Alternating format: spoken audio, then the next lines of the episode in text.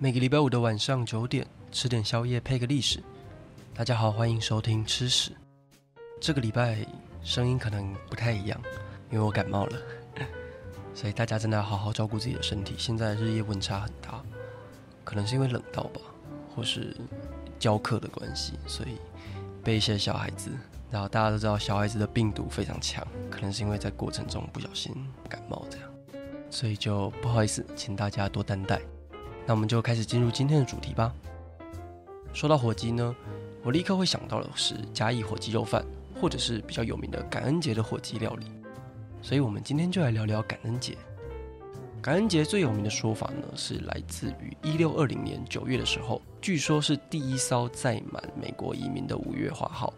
从普利茅斯出发前往美洲，在当地原住民的帮助下，一起撑过严寒的冬天，并且在隔年邀请原住民一起享用丰盛的大餐，感谢一整年的丰收。这是目前感恩节最有名的由来，也是最多人知道的原因。但有没有可能这一些都听起来太美好了呢？让我们先回到十七世纪，了解一下当时的背景吧。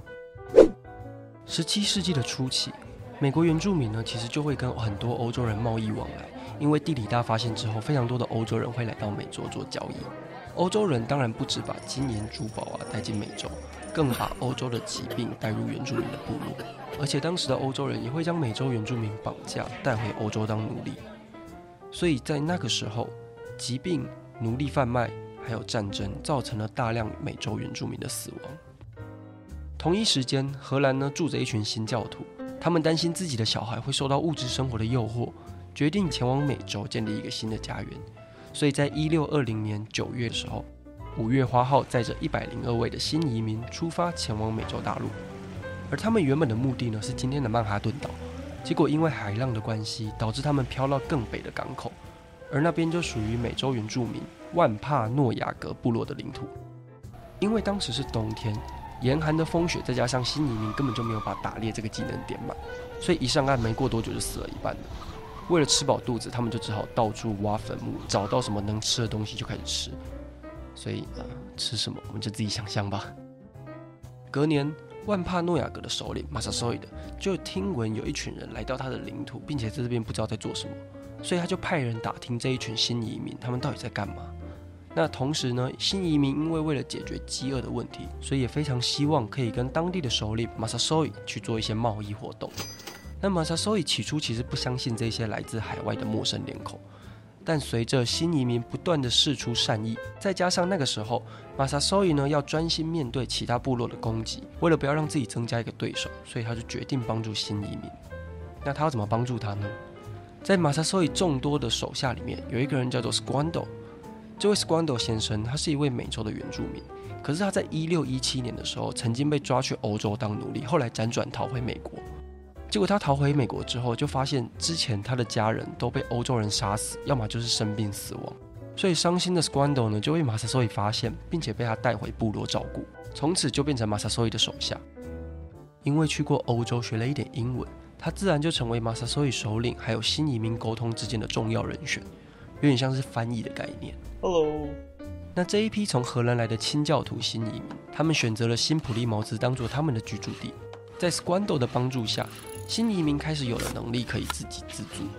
所以那一年的秋天，马萨索伊为了庆祝彼此都有一个还不错的丰收，他们就带了族人还有一些食物来到了新普利茅斯，他们就开了三天三夜的 party。而我们的主角火鸡，就是在这个时候开始偷偷溜进我们的晚餐。虽然没有一个明确的文献指出当初那个三天三夜的 party，他们有吃火鸡，可是火鸡这种种类对新移民来说是一个非常重要的食物来源。火鸡是美洲大陆的特有种，这种鸡呢，肉质丰厚、美味营养，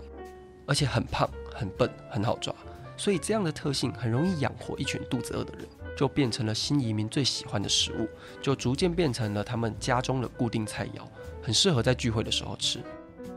那这个三天三夜的 party 呢，就是大家最常听到的感恩节的故事。可是你以为这一群新移民就此怀着感恩的心，感谢有你与美洲原住民和平共处吗？其实我一开始也是这样天真的认为，但是读了越来越多的文献之后，会觉得不是这么一回事。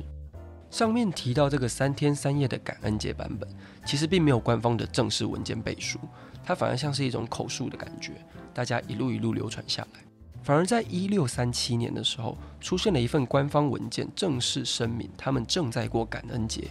可是他们到底为了什么事情庆祝呢？一六三零年代开始，欧洲的新移民为了商业利益，就开始抢夺美洲原住民的部落，杀死原住民的领袖。当然，原住民也不甘示弱的去袭击贸易商船，攻击欧洲商人，所以两方的关系越来越紧张。直到一六三七年，就爆发了佩克特部落屠杀事件。来自英国的新移民在河边放火攻击佩克特的村落，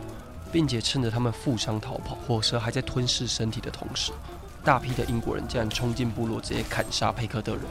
当下这个堪称地狱的景象，竟然被英国人认为是一种甜美的胜利，上帝赐予白人的礼物。而当时马赛诸塞湾的总督约翰甚至写下了这一段字：“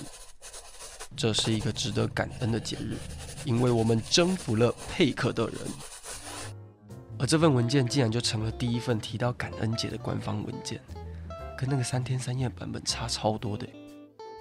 时间来到一六七五年，新移民又跟美洲原住民爆发了另外一场战役，叫做菲利普战役。这个菲利普就是我们一开始提到那个部落首领马萨索伊的儿子，英国人是叫他菲利普。或许我们会以为，诶，这些新移民应该会感念他爸爸当初拯救了他们，而且善待这些家族，对吧？没有，他们竟然追杀他们，而且把菲利普杀了，肢解丢在荒野给狼吃。他的头还特地被砍下来，送到普利茅斯的港口悬挂，就是为了达到杀鸡儆猴的效果。这两个例子其实都只是众多压迫事件的冰山一角。四百多年来，对于美洲原住民的种族破坏仍不断的持续进行。而更讽刺的事情是，菲利普的头被挂在普利茅斯港口的那一天，竟然是感恩节。原本三天三夜的感恩节呢，当初是为了庆祝丰收的 party，却随着时间演进就渐渐变得掉。一八六三年，林肯宣布感恩节为一个法定节日，是为了联合南北联军的心，希望大家可以一起为这块土地奋斗，不要撕裂彼此的感情。可是他却忘了，当初就是因为这个节日撕裂了多少家庭，所以这个时候的感恩节变成了一种政治的宣传手段。到今天，感恩节仍然是美国最重要的一个活动。美国的梅西百货每一年都会举办盛大的造型气球花车游行活动，而每年美国原住民协会也会到游行现场抗议。对他们来说，这些抗议的行为或许没有办法修补因为压榨或迫害而留下那些残破的部落文化，或是他们共同的族群伤痛，但却可以让原住民族群的权益有一个机会，有个管道可以再次发生。每个节日的背后都有许多历史的痕迹。只有当我们更了解历史后，才能站在别人的角度思考。感恩节就是一个很好的例子。这个节日对于大部分的美国民众来说，虽然是个开心的节日，但同时对美洲原住民来说，也是一个伤痛的历史记录。要如何持续沟通、互相理解，站在彼此的角度为对方着想，是我们需要努力的。如果你听到这边，真的非常非常谢谢你，忍受我这个糟糕的声音，听我分享这一段故事。那以上就是感恩节的小故事。下一集我们来聊聊，人类为了吃到底可以做出什么荒唐的事情呢？如果你喜欢吃屎的话，欢迎追踪吃屎的 IG、Spotify、Sounds on、Apple Podcast 还有 Google Podcast，欢迎留言分享心得。那我们就下次见喽，拜呀！